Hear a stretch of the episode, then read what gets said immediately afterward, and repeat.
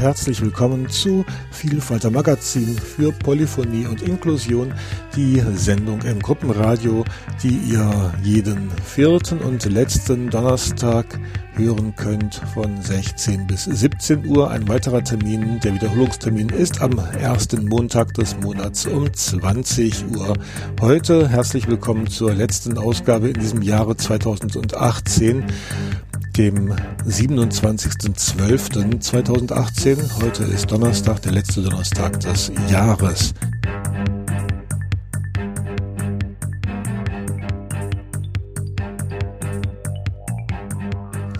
Ja, wie schon gesagt, Vielfalter Magazin für Polyphonie und Selbstbestimmung ist eine Sendung im Gruppenradio von Radio Dreieckland. Am Mikrofon begleitet euch durch die Sendung Mirko Olostjak Brahms und ja, ihr könnt natürlich gerne mal in Kontakt treten, falls ihr ähm, Anmerkungen habt, falls ihr selber was beitragen möchtet. Und ja, unter Umständen, ich bin auch immer noch offen dafür, diese Sendung wieder als Gruppe zu gestalten. Das heißt eigentlich, wer an der Sendung mitwirken möchte, ist herzlich willkommen, sich zu melden, entweder per Post an Vielfalter im Gruppenradio Radio Dreieckland Adlerstraße 12 79098 Freiburg oder aber per Mail zum Beispiel an zwischen den Welten at web.de oder an vielfalter at rdl.de. Ja, anrufen könnt ihr bei Sendungen, in denen ich live vor Ort bin, nur sieht das leider so aus, dass ich auch heute wieder vorproduzieren musste, da ich ungeschickterweise einen weiteren Termin habe, während diese Sendung ausgestrahlt wird. Wie dem auch sei. Vielfalter.rdl.de, dorthin eine Mail, falls ihr euch äh, an der Sendung beteiligen möchtet. Ja, heute habe ich euch mitgebracht eine, ein Gespräch mit Sonja Sell. Sonja Sell hat eine Petition auf Change.org veröffentlicht und ähm, ja, diese Petition wurde bisher nicht so wirklich weit beachtet. Eine Petition zugunsten ihrer Freundin. Ihre Freundin hat nämlich eine sehr unschöne Erfahrung in einem Krankenhaus machen müssen, wurde ans Bett gefesselt und, und, und und hat dann angefangen zu klagen. Ja. Bevor wir allerdings mit diesem Thema, mit diesem Gespräch einsteigen, möchte ich noch mal kurz darauf hinweisen, dass Radio Dreieckland ein freies Radio ist, das nur ähm, bedingt Gelder aus dem Rundfunktopf bekommt. Es bekommt Gelder, aber nicht genug, um alles an Betrieb aufrecht zu erhalten und durchzuführen. Und im Moment gibt es ein ganz großes Problem, nämlich wir haben Schwierigkeiten gehabt mit der Technik, mit dem Mischpult. Es gibt im Moment eine Lösung, die einigermaßen okay ist, aber wir bräuchten eigentlich ein tragfähiges Sendekonzept bzw. ein Technikkonzept für die Zukunft und es gibt auf www.rdl.de die Möglichkeit zu unserer neuen technischen Ausstattung, die jetzt dringend notwendig geworden ist, eine Spende zu leisten. Ähm, geht auf www.rdl.de und spendet äh, für ein neues Mischpult. Wäre mein Wunsch. Ansonsten, falls ihr es noch nicht seid, werdet Mitglied im Freundeskreis von Radio Dreieckland und unterstützt dieses freie Radio.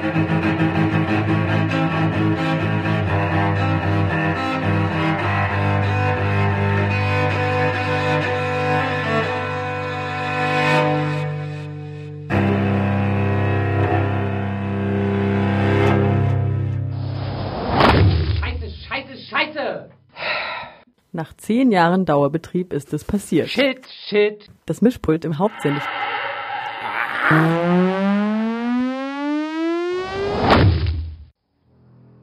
Ein digitales Mischpult, Mikrofone und nötiges Zubehör kosten mindestens 30.000 Euro. Die Hälfte bringen wir aus Eigenmitteln auf. Also so halbwegs. Jeder Euro bringt uns unserem Ziel näher. Ein robustes, für alle Sendungsmachenden leicht zu bedienendes Mischpult. Yeah! Für den fälligen Schritt in die digitale Audiozukunft. Infos im Internet unter rdl.de. Bitte ladet eure Bekannten ein, einen solidarischen Beitrag zu leisten.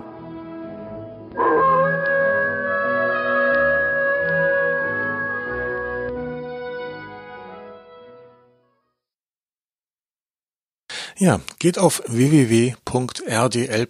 Dort findet ihr oben den Hinweis auf das ähm, auf das neue Mischpult beziehungsweise darauf, dass Radio Dreieckland dringend eine Spende braucht. Ihr findet die Kontonummer und so weiter. Oder ihr findet einen Link zu betterplace.org, wo ihr ganz bequem mit einem kleinen Obolus für diese Seite auch über ähm, über PayPal und ähnliche Plattformen spenden könnt.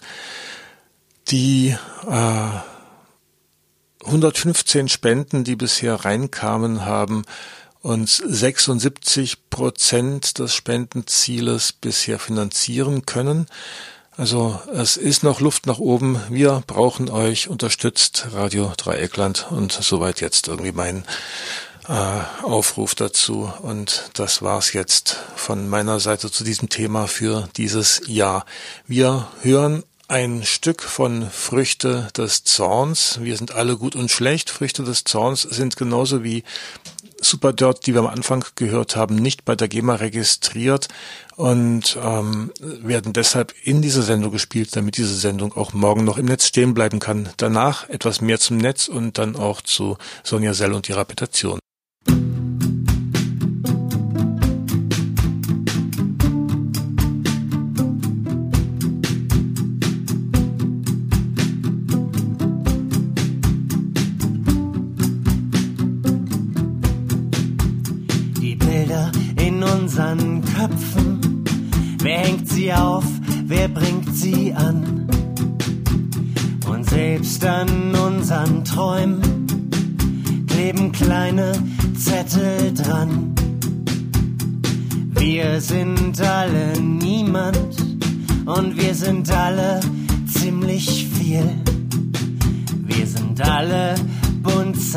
Zerstückelt und wir sind alle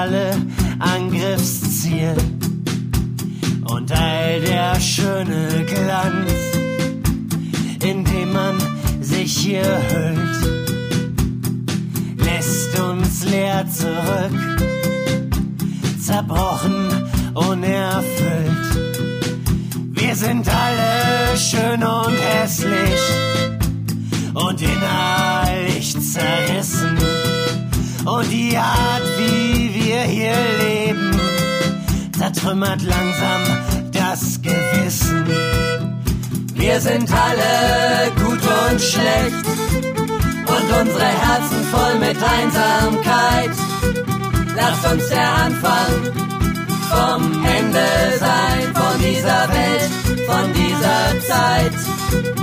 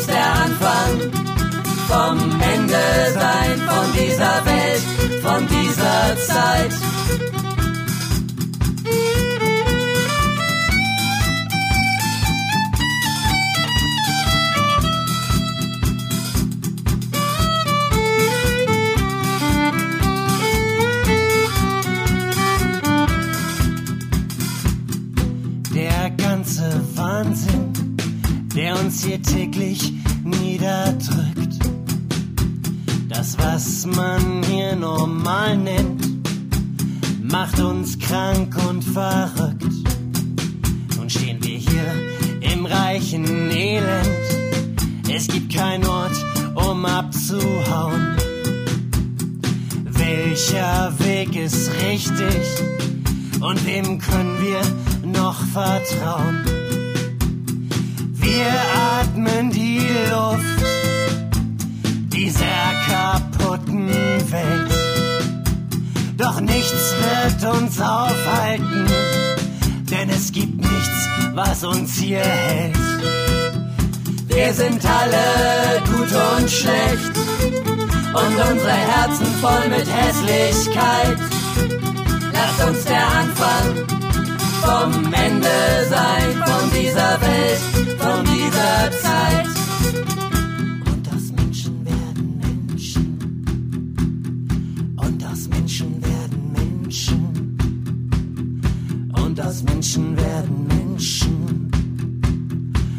Aus Menschen werden Menschen.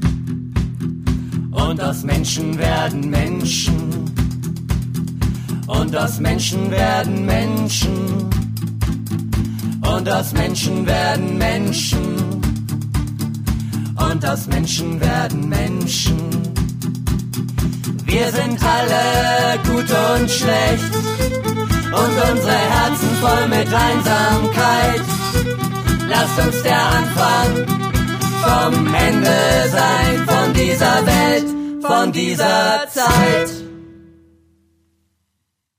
Ja, das waren Früchte des Zorns mit gut und schlecht und ja, ich hoffe, ihr könnt es noch hören.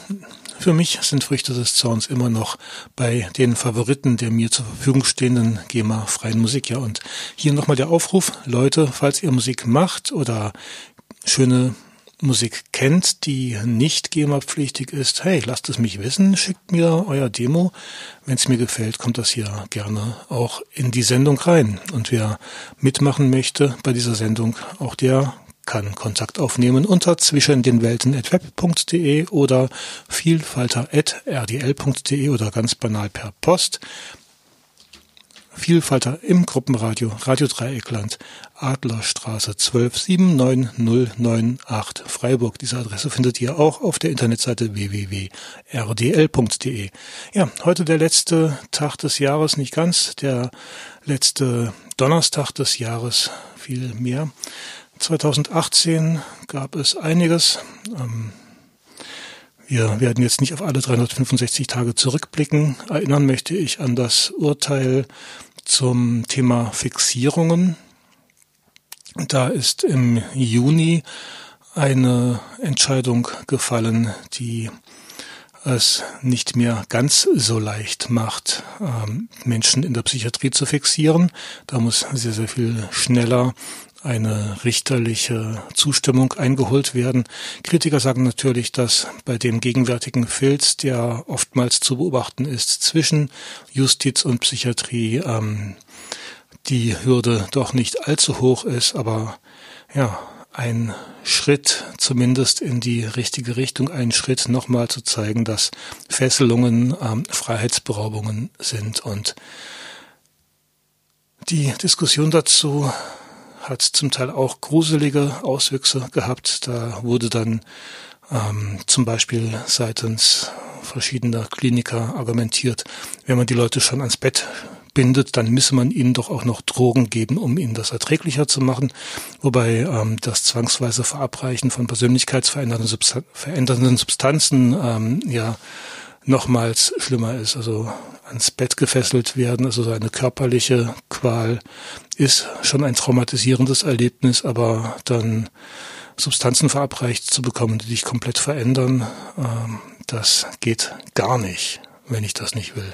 Aber gut, das ist ein großes Thema und da werden wir noch oft mit zu tun haben. Und wer sich in dem Bereich engagieren will, kann zum Beispiel auch den Bundesverband Psychiatrie Erfahrener unterstützen. Den findet ihr auf bpe-online.de. Ich hatte ja angekündigt zum Beginn der Sendung, dass wir heute Sonja Sell hören. Sonja Sell hat eine Petition verfasst und zwar geht es in dieser Petition um eine Freundin von ihr, die auch ans Bett gefesselt wurde, allerdings nicht in einer Psychiatrie, sondern auf einer Intensivstation. Und ja, das Gespräch mit Sonja habe ich vor circa zehn Tagen aufgezeichnet und wir hören jetzt ähm, Ausschnitte daraus. Und zum Ende des Gespräches gebe ich nochmal Hinweise auf die Petition. Wer noch schon jetzt reinschauen möchte, den Text dort lesen möchte, der geht auf change.org und sucht danach Sonja Sell. Sonja Sell, S-E-L-L und kommt dann sowohl am einfachsten zu der Petition, die sie dort eingereicht hat. Im Gegensatz zu dem Beitrag, der ja einige Tage alt ist, sind jetzt inzwischen über 300 Unterschriften äh, zu verzeichnen. Die 500er Marke ist meines Wissens heute noch nicht geknackt. Vielleicht ändert sich das ja in wenigen Tagen. Wenn Helfer nicht helfen und Ärzte gewalttätig werden, Pünktchen, Pünktchen, Pünktchen. Sind Ärzte unantastbar? Das ist die Überschrift der Petition von Sonja Sell, die ähm, an die Präsidentin des Landgerichts Kiel, Ulrike Hillmann und an vier weitere gerichtet ist. Ich sprach mit Petentin Sonja Sell, die mit dieser Petition eine Freundin unterstützen möchte, die im Universitätsklinikum Schleswig-Holstein in Kiel massives Unrecht erlitten hat und seit Jahren auch da juristisch gegen vorgeht. Meine Freundin ist ähm, an einem Freitagabend vom Pferd gefallen und ähm, konnte sich dann nicht mehr erinnern, was da passiert war, nachdem sie vom Pferd gefallen war. Also hatte eine Erinnerungslücke für die, sagen wir, letzten sieben Tage vor diesem Sturz. Und daraufhin äh, ist sie mit ihrem Freund in das Universitätsklinikum in Schleswig-Holstein gefahren, also hier in Kiel, und hat sich dort natürlich untersuchen lassen. Schon als sie in der Aufnahme war, kam die Erinnerung langsam zurück und ähm, sie hatte keine Kopfschmerzen, sie hatte keine Übelkeit, ähm, also alles die typischen Symptome, wenn man möglicherweise eine Gehirnerschütterung hat. Das Einzige, was eben auffällig war, war eben diese, diese kurze Erinnerungslücke, dieser, dieser Moment, wo sie einfach nicht wusste, ähm, hoch, was ist gerade passiert und man musste ihr halt erklären, du bist gerade vom Pferd gefallen. Und dann ist sie dort in dem Klinikum untersucht worden. Es wurden insgesamt zwei CTs gemacht. Eins ähm, ungefähr um Mitternacht und eins dann um 3 Uhr in der Nacht, so wie das medizinisch auch richtig ist, um zu gucken, äh, wie kann das sein, dass sie diese, diese kurzen Erinnerungslücken hatte. Und ja, da haben die Fachärzte drauf geguckt, also die Facharzt äh, Neurologie und Neurochirurgie und haben eben ähm, gesagt, das ist alles nicht, nicht, nicht, nicht wild, können jetzt hier nichts erkennen. Ähm, es bildet sich ja auch alles zurück, aber es, wir machen das trotzdem immer so, du bleibst einfach ähm, über Nacht jetzt hier und wir beobachten das weiter und wenn die Nacht komplikationslos verläuft, dann ja, kannst du morgen ja entlassen werden. Ja, am nächsten Morgen wollte meine Freundin dann natürlich ganz normal nach Hause gehen, so wie das mit den Fachärzten ja auch besprochen worden war, weil ja nichts weiter war. Als meine Freundin dann von ihrem Lebensgefährten abgeholt worden ist, um nach Hause zu fahren, hieß es dann auf einmal von dem jetzt diensthabenden Stationsarzt, dass das nicht ginge. Da waren natürlich meine Freundin und ihr Lebensgefährte ziemlich irritiert drüber. Der Stationsarzt war ein Anästhesist, noch dazu einer in Ausbildung, das heißt offensichtlich etwas unerfahren und noch recht jung. Und ja, man hat dann eben gesagt, also das ist so abgesprochen worden, warum dürfen, darf ich jetzt nicht nach Hause gehen?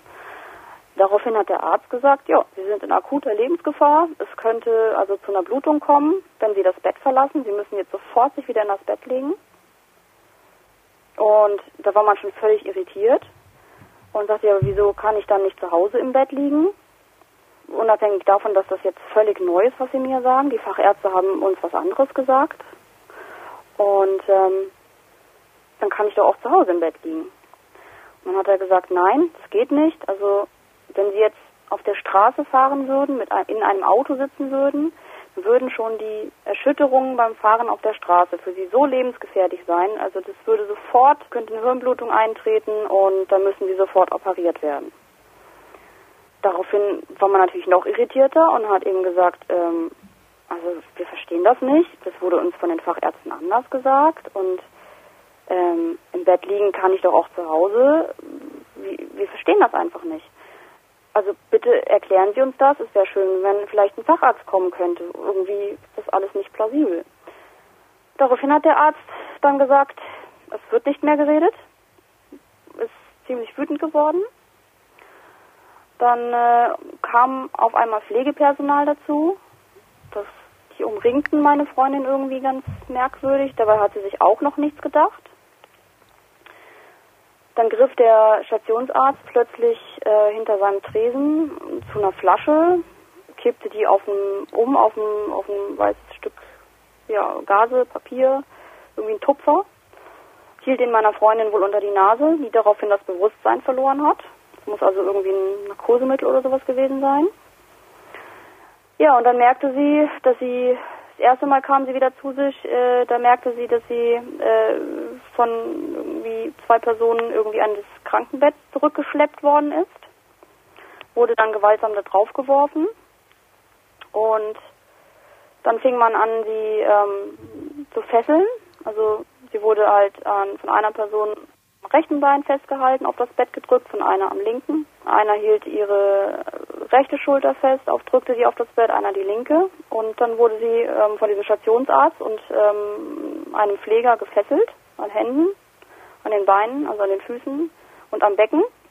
Und hat natürlich versucht, sich mit Händen und Füßen zu wehren, hat also wirklich da rumgestrampelt und Hilfe, Hilfe, Hilfe gerufen. Und ähm, irgendwann zwischendrin fiel ihr dann ein, wenn sie Hilfe ruft, dass ähm, ja, dass es da eine Studie gibt, dass Menschen selten helfen. Deswegen schrie sie dann auch zwischendurch wohl Feuer, Feuer, weil sie irgendwie auf sich aufmerksam machen wollte und ähm, strampelte eben, wehrte sich, dann hatte sie aber einfach gegen diese Übermacht an Personen einfach keine Chance. Also das waren ähm, Stationsarzt und fünf weitere Personen, die, die einfach körperlich schon völlig übermächtig waren. Und dann wurde sie da eben gefesselt. Das war ein normales Krankenhaus, Universitätsklinikum, war, ja. keine Psychiatrie, kein Nein. richterlicher Beschluss oder sonst irgendwas? Nein, gar nichts. Wir waren okay. an einem Universitätsklinikum in Kiel nach diesem Unfall und war eben zur Überwachung einfach, ob möglicherweise sie doch noch Kopfschmerzen kriegt, ob sie Übelkeit bekommt, ob irgendwie noch eine Komplikation mhm. entstehen könnte. Da war sie einfach zur Überwachung auf dieser anästhesiologischen Intensivstation. Das war keine Psychiatrie, ähm, gar nichts. Sie war ans Bett gefesselt. Was mhm. ist dann passiert? Dann sind die Personen eben einfach aus dem Zimmer gegangen ähm, und dann war sie bis zum nächsten Tag dort gefesselt. Also nahezu und 24 Stunden oder länger. Richtig, ja. In der Zeit ist sie nicht behandelt worden, also es sind ihr keine Medikamente verabreicht worden oder irgendetwas, was irgendwie eine, wie auch immer geartete Lebensgefahr hätte beseitigen können. Es ist auch kein Facharzt in der Zeit gekommen und hat sich dann mal vorgestellt und gesagt, okay, wir haben jetzt neue Befunde, irgendwas, gar nichts.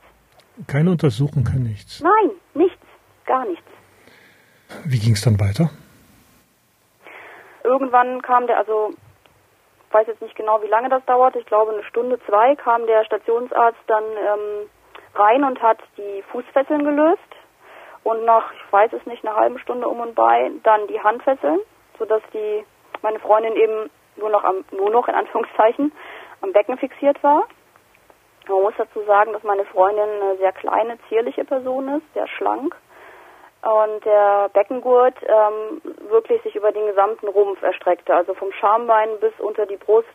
So breit war dieser Gurt im Verhältnis zu der Größe, Körpergröße meiner Freundin. Mhm. Ähm, ja, und dann hatte sie eben die Möglichkeit, ihr Handy, das hatte sie ja schon quasi in der Hand, als auf sie übergegriffen worden war, aufzunehmen und hat dann ihrer Therapeutin, ihrer Psychotherapeutin versucht anzurufen. Und da sie die nicht erreicht hat, hat sie ihr eine SMS geschrieben mit dem Text Hilfe. Also meine Freundin war schon ein Jahr lang in Psychotherapie bei dieser ähm, Ärztin, ist eine Ärztin, eine ärztliche Psychotherapeutin. Mhm.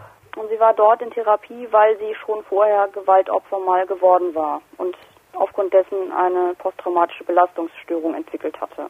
Mhm. Dann hat sie eben in dieser Situation diese SMS geschickt, Hilfe. Die Therapeutin hat dann auch zurückgerufen, war unterwegs, hatte nicht so einen guten Empfang auf dem Handy, so dass nur die allerwichtigsten ja, Angaben gemacht werden konnten von meiner Freundin.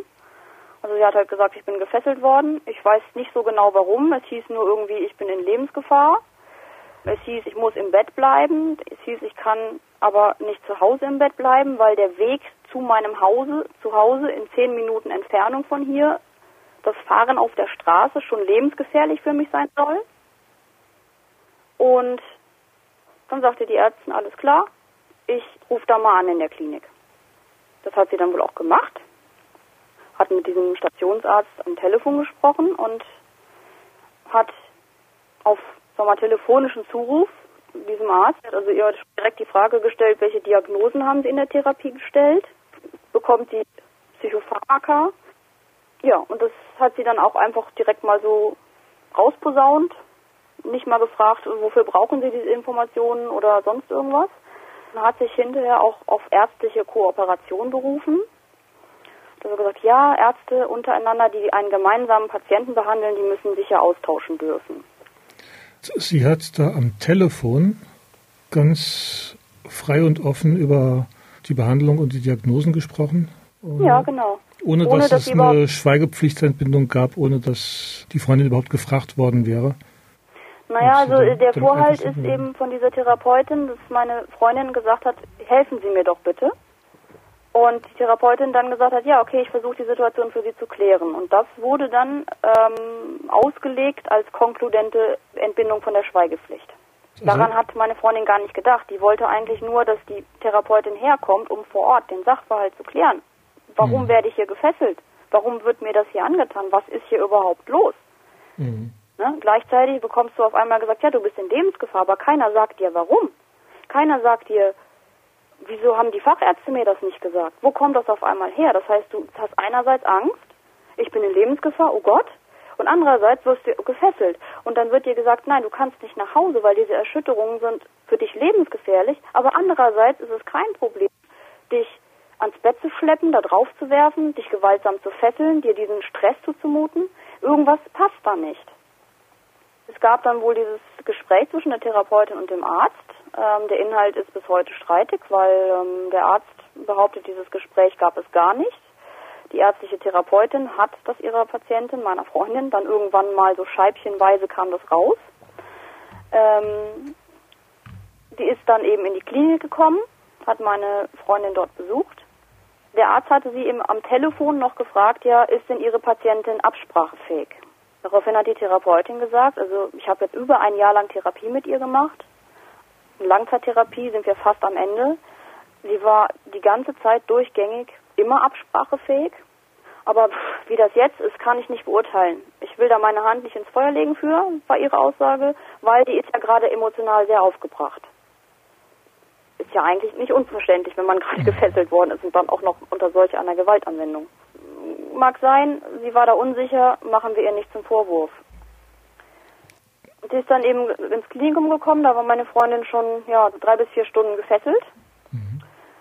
Jetzt sollte man meinen, dass sie einfach meiner Freundin Trost gespendet hätte, irgendwie seelischen Beistand geleistet hätte, irgendetwas. Ähm, die, die, Therapeutin hat sich von meiner Freundin dann ein bisschen berichten lassen, was da aus ihrer Sicht passiert war. Im Endeffekt das, was ich jetzt hier auch erzählt habe und hat dann halt ähm, eine Bewertung der Situation vorgenommen. Hat ihr also gesagt, ich weiß gerade, dass Ihnen hier Unrecht geschieht. Ich weiß, dass das rechtswidrig ist, was hier passiert. Ich weiß, dass Sie später vor Gericht Recht bekommen werden. Hat dann angefangen, schau mal, also du musst doch irgendwie verstehen, dass du hier gefesselt worden bist. Das ist bestimmt Ausdruck ärztlicher Fürsorge. Ich denke mal, der Arzt, der will sich wahrscheinlich nur vor einem Haftungsfall schützen könnte könnte ja sein, dass doch noch Komplikationen entstehen. Der Arzt sagte sie, der wirkt auf sie völlig überfordert und unglücklich mit der Situation.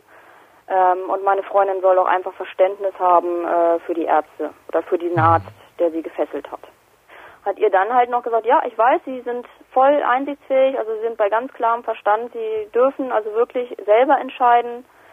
Sie verstehen auch, ne, dass Sie ähm, in dieser Lage hier sind, was das bedeutet, wenn sie jetzt nach Hause gehen gegangen wären. Das ist alles klar, sie sind also sozusagen selbstbestimmungsfähig, einsichtsfähig. Ähm, hat dann aber gesagt, ja, du willst ja einfach nicht einsehen, dass die Ärzte aus Fürsorge gehandelt haben. Ähm, dann habe ich ja hier, ja, was soll ich dann hier noch? Dann gehe ich jetzt nach Hause. Ich habe jetzt Urlaub und ja, ist dann nach Hause gegangen. Und die Fixierung ist aufgehoben worden, oder? Nein, die ist bis zum nächsten Tag geblieben. Ähm, meine Freundin ist am nächsten Morgen aufgewacht. Als sie aufgewacht ist, kam der Stationsarzt rein, hat sie ihr gesagt, so, die Lebensgefahr ist jetzt vorüber, ähm, Sie können jetzt nach Hause gehen. Und ja, hat meine Freundin sich natürlich auch gewundert, äh, irgendeine ominöse Lebensgefahr, die nicht behandelt worden ist mit Medikamenten oder sonst irgendwas, einfach nur durch Fixierung weggegangen mhm. sein soll ist auch am Morgen nach dem Aufwachen ja nicht mehr untersucht worden. Und ja, hat dann ihren äh, Freund eben anrufen können, der sie dann abgeholt hat und dann ist man nach Hause gegangen. Die Freundin hat dann gegen dieses ja, Unrecht geklagt. Richtig, genau. Also ist gegen die Klinik eben vorgegangen und da war sie auch erfolgreich, zumindest insofern, als dass da der Stand vor dem Landgericht Kiel ist, dass das Klinikum haften muss, weil es eine rechtswidrige Freiheitsberaubung und schwere Körperverletzung war. Und da ist der Stand, dass eben ja sie jetzt eigentlich zu einem Psychiater soll, der die Schadensfolgen, die Traumatisierung begutachten soll. Mhm. Das stellt natürlich auch schon ein großes Problem dar, weil meine Freundin eben seit diesem Vorfall im Juli 2012, also jetzt seit über sechs Jahren, nicht mehr zum Arzt gegangen ist weder zum Frauenarzt noch zum Hausarzt noch sonst irgendwo hin. Also ärztliche Behandlung geht überhaupt nicht mehr. Und jetzt soll sie, äh, um ihren Schaden zu beweisen, eben zu einem psychiatrischen Sachverständigen. Da, da ist der Stand der Dinge gegen das Klinikum. Gegen die Therapeutin hat sie auch geklagt und hat eben den Vorwurf erhoben, du hast mir nicht geholfen, du hättest mit dem Arzt sprechen können, hätte ihm sagen können, was ist hier los, was passiert hier, warum passiert das hier und vor allem, ich halte diese Patientin als Fachärztin für einsichtsfähig. Sie, lieber Stationsarzt, haben mich gefragt, ist die Absprache fähig? Jetzt hier vor Ort stelle ich fest, ja, sie ist in der Lage, ihr Selbstbestimmungsrecht auszuüben. Und wenn zwei Ärzte gemeinsam einen Patienten ähm, behandeln und da wird eine ärztliche Therapeutin gefragt, ist der Geisteszustand dieser Person so, dass die weiß, was hier passiert? Ist die selbstbestimmungsfähig? Und die wird gefesselt, weil sie nach Hause möchte eigentlich und ihr Selbstbestimmungsrecht ausübt. Dann muss ich, wenn ich das erkenne, diesen Fehler erkenne, diesen Behandlungsfehler, diese Freiheitsberaubung, doch eigentlich dem Arzt sagen, das ist meine Pflicht als Konsiliarärztin, sagen, hallo, du machst hier einen Fehler. Du hast hm. das falsch eingeschätzt. Ich als Fachärztin, ich, ich habe die Expertise.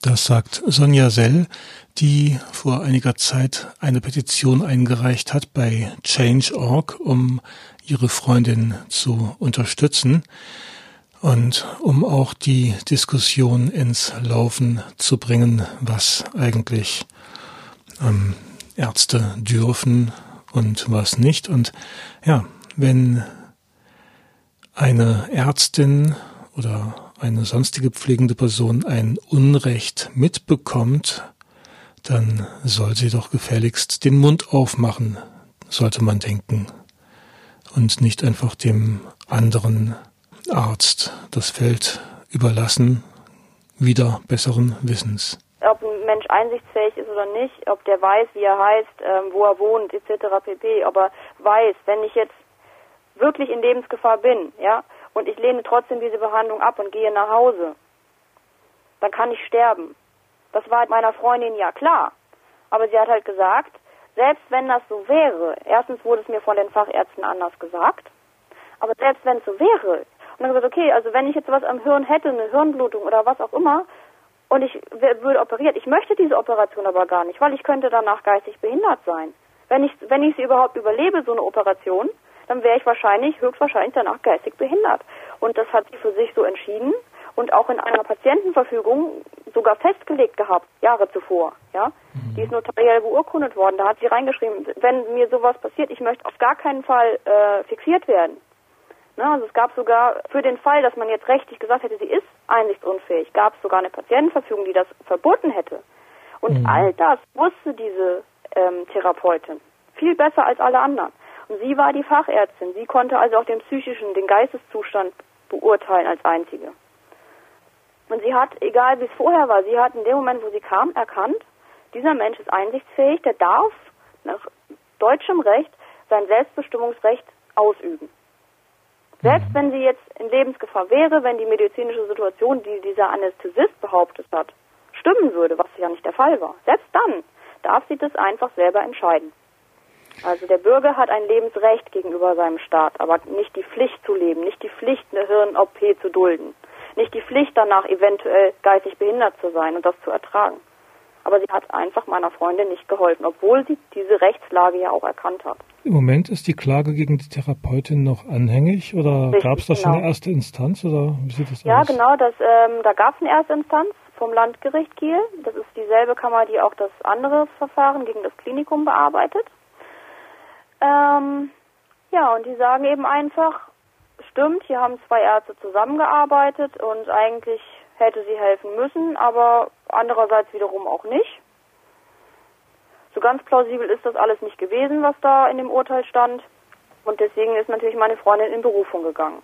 Mhm. Also die Argumentation war im Wesentlichen, wenn da zwei Ärzte beteiligt sind und der Klinikarzt eben da schon eine Beurteilung gemacht hat, dann darf sie sich eben darauf verlassen, dass der irgendwie seinen Fehler schon erkennt. Von ganz alleine. Obwohl er sogar fachfremd ist. Da haben wir natürlich gesagt, nee, also das klingt für uns nicht plausibel. Und meine Freundin ist dann in Berufung gegangen vor das Oberlandesgericht in Schleswig, für Schleswig-Holstein, das Oberlandes, einzige Oberlandesgericht. Und ja, hat da gesagt, Moment mal, das kann so nicht richtig sein. Mhm. In dem Stadium sind wir jetzt. Und da sieht es irgendwie auch so aus, dass die ihm sagen, ja, man teilt sich ja hier die Arbeit.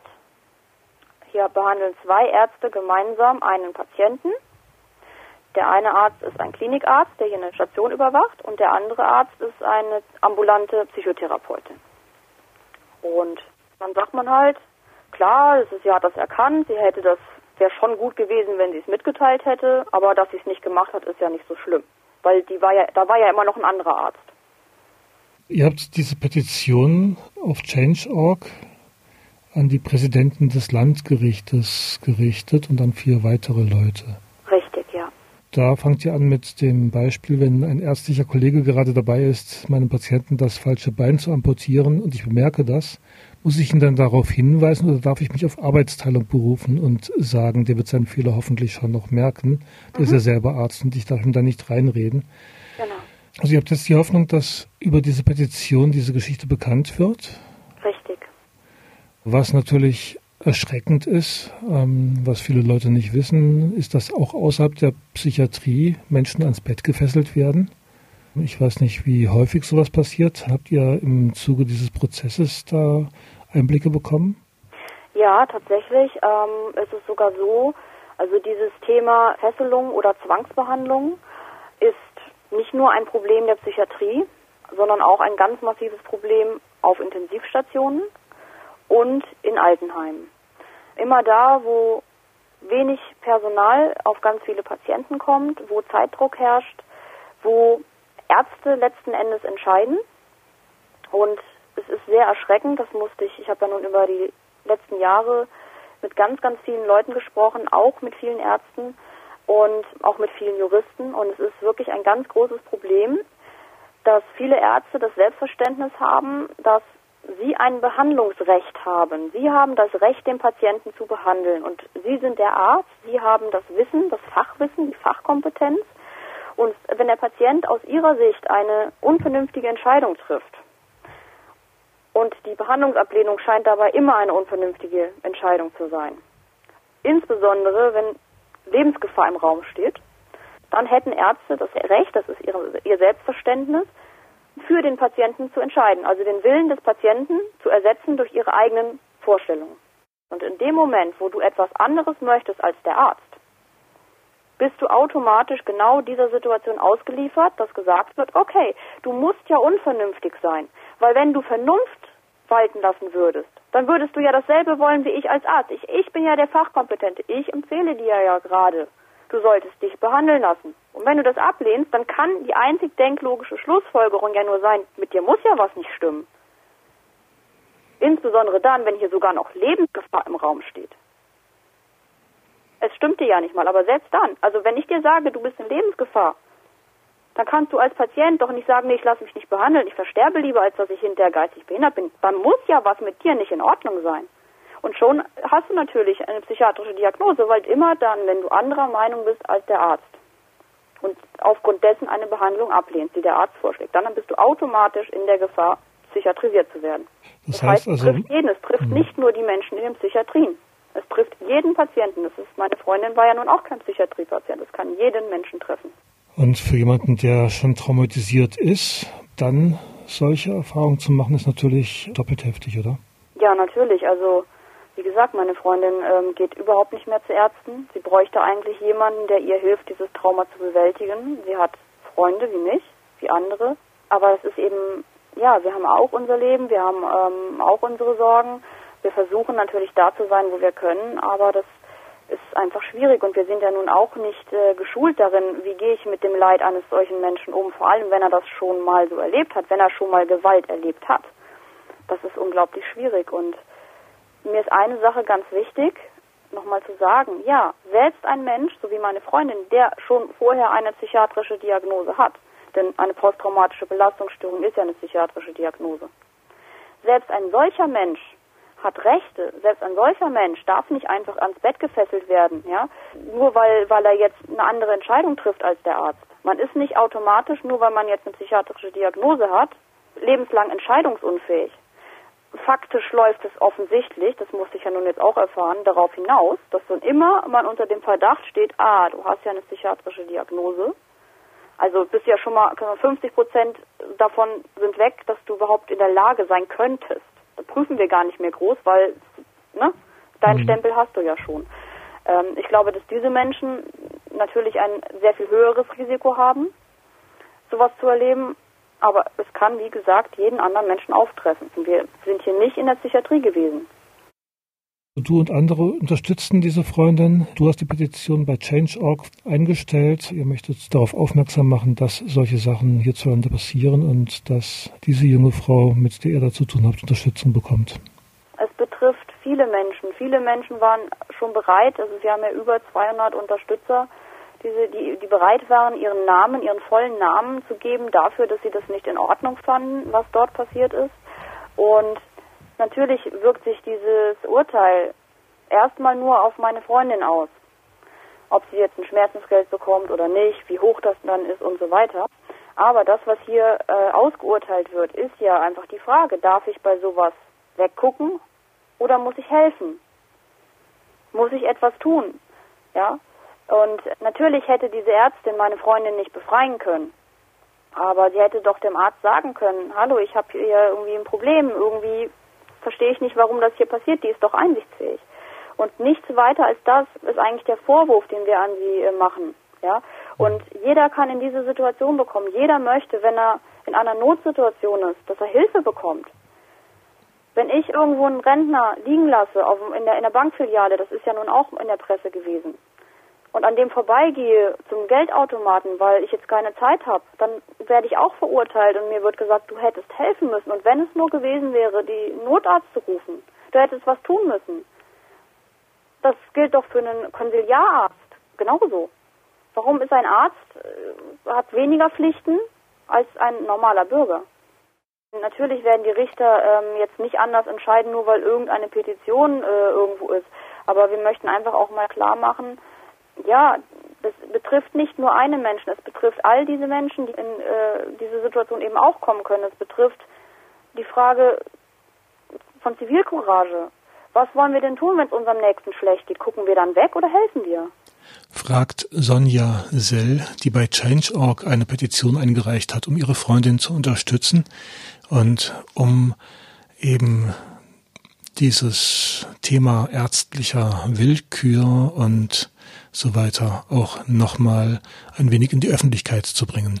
Die Petition findet ihr unter dem Titel Wenn Helfer nicht helfen und Ärzte gewalttätig werden, Pünktchen, Pünktchen, Pünktchen sind Ärzte unantastbar? Fragezeichen. 333 Personen haben bisher unterschrieben. Das nächste Ziel sind die 500. Sonja Sell freut sich auch über eure Kommentare und Meinungsäußerungen und schreibt auch gerne bei der Petition dazu, was ihr von so einer Art haltet, mit Menschen umzugehen, beziehungsweise auch von dieser ähm, Art und Weise, die Hilfe zu verweigern.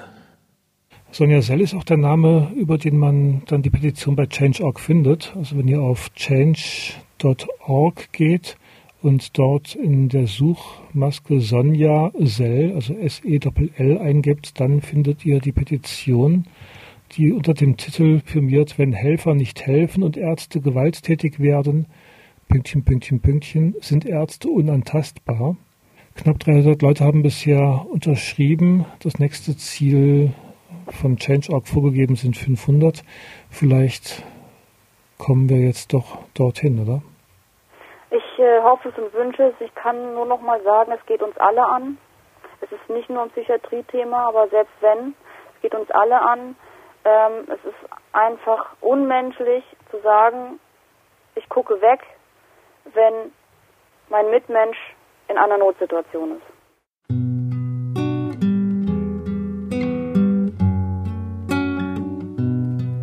Wenn der Morgen dich mit Angst begrüßt und du weißt weder ein noch raus.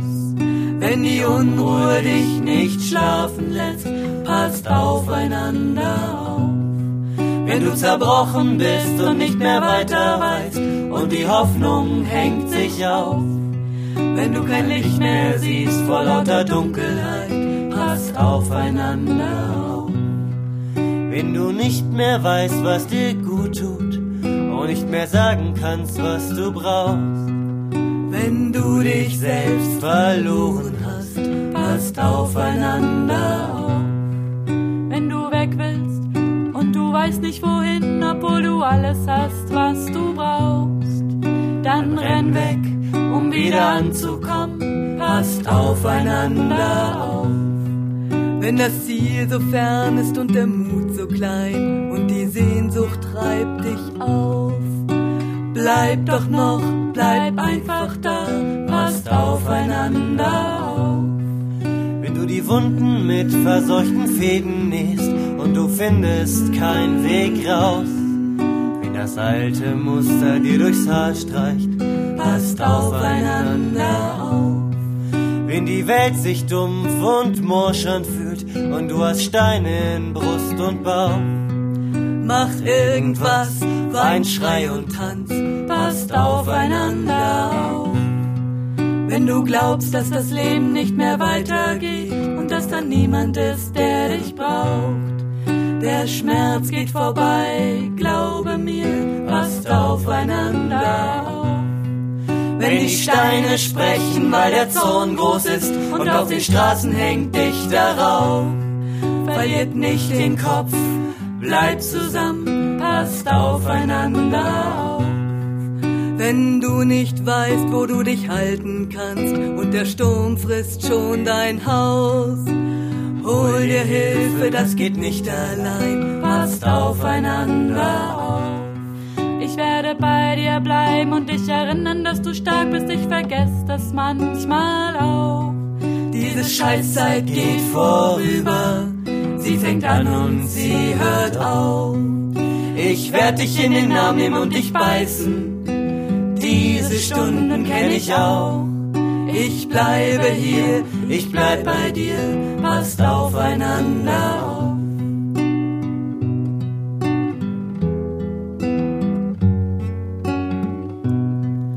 Passt aufeinander auf, pass auf dich selber auf.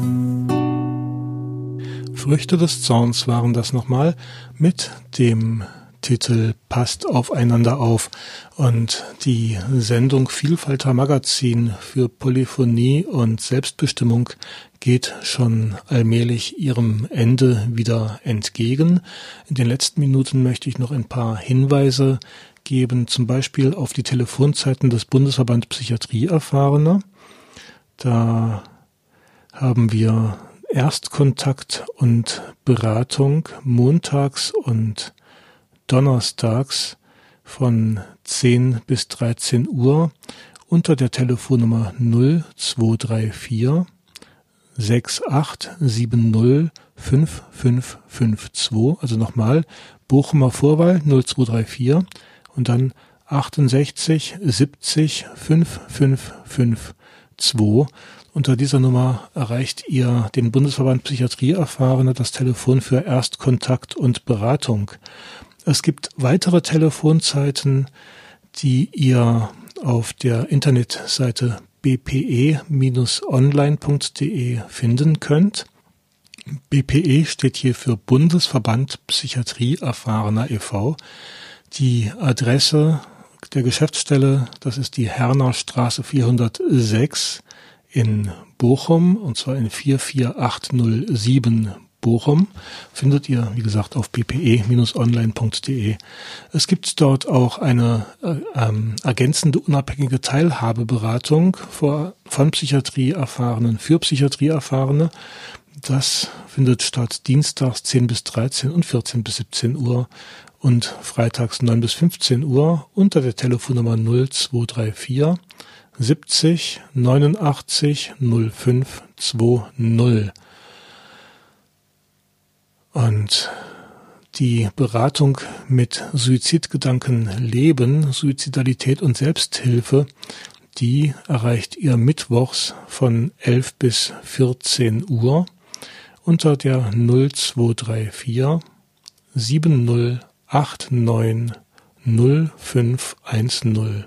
Also mittwochs 11 bis 14 Uhr mit Suizidgedanken leben, Suizidalität und Selbsthilfe ein Beratungsgespräch ist möglich unter der Buchemer Nummer 70 89 05 10. Also nochmal 0234 70 89 05 10.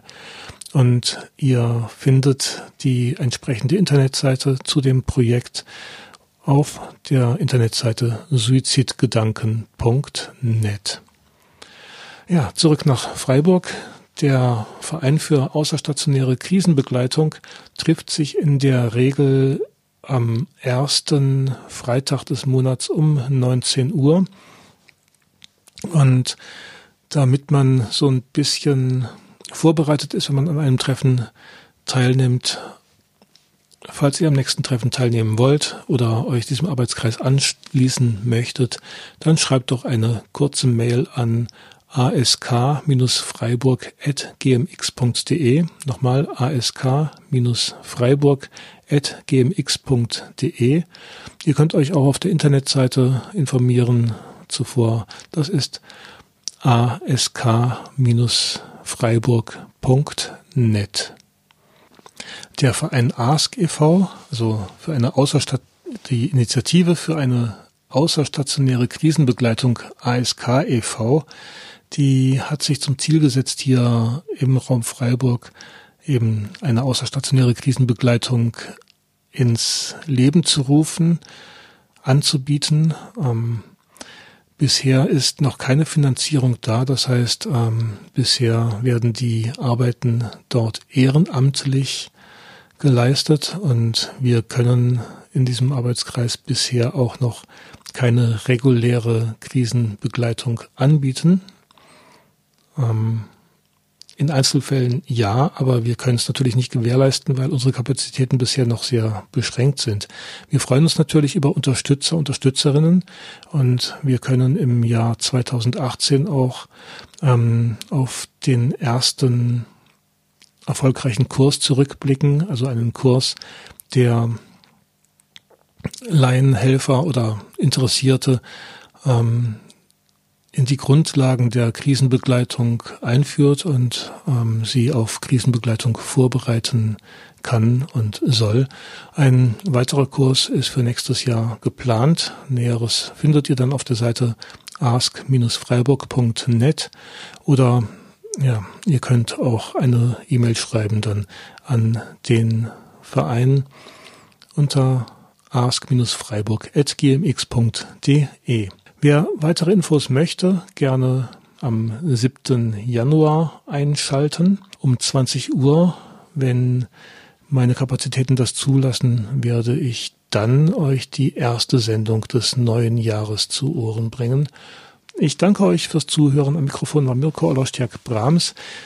Beiträge und Sendungen könnt ihr in der Mediathek hören von Radio Dreieckland oder aber auch auf meiner Podcast-Seite vielfalter.podspot.de. Nochmal vielfalter.podspot.de. Hier haben wir jetzt noch ein paar Minuten Zeit für Musik, bis dann um 17 Uhr das Musikmagazin von Radio Dreieckland beginnt. Und ja, vergesst nicht, geht auf www.rdl.de. Dort findet ihr die Kontonummer beziehungsweise den Link zu betterplace.org, um euch am neuen Mischpult das dringend notwendig ist, auch beteiligen zu können.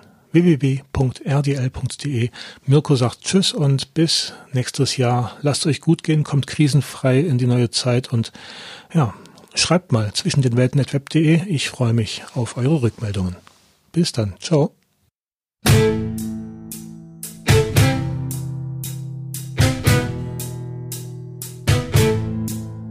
Eigentlich wollte ich dir nur sagen, es tut mir leid, doch jetzt fliegen schwarze Raben und rauben mir mein Kleid, meine Schutzhaut, meine Dicke. Streif ich mir ab und ich sterbe wie ein Vogel in den Drähten dieser Stadt.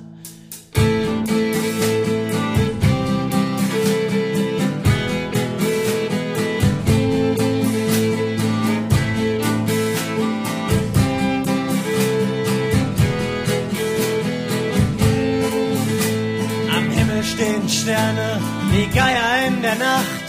Ich atme und zerbreche, das Neonlicht erwacht.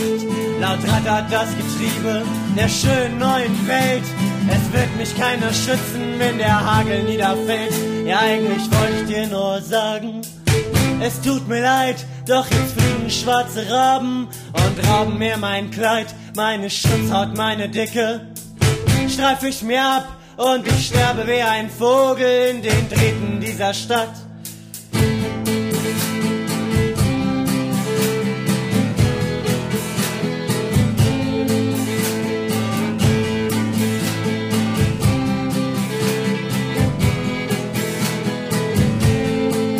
Ja, eigentlich wollte ich dir nur sagen, es tut mir leid, doch jetzt fliegen schwarze Raben und rauben mir mein Kleid meine Schutzhaut, meine Dicke, streif ich mir ab und ich sterbe wie ein Vogel in den Drähten dieser Stadt.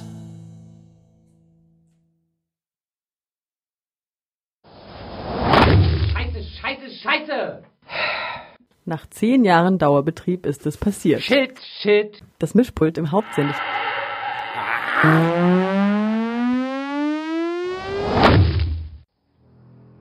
Ein digitales Mischpult, Mikrofone und nötiges Zubehör kosten mindestens 30.000 Euro.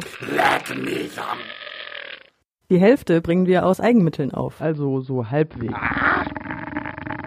Jeder Euro bringt uns unserem Ziel näher. Ein robustes, für alle Sendungsmachenden leicht zu bedienendes Mischpult. Yeah. Für den fälligen Schritt in die digitale Audiozukunft. Infos im Internet unter rdl.de. Bitte ladet eure Bekannten ein, einen solidarischen Beitrag zu leisten.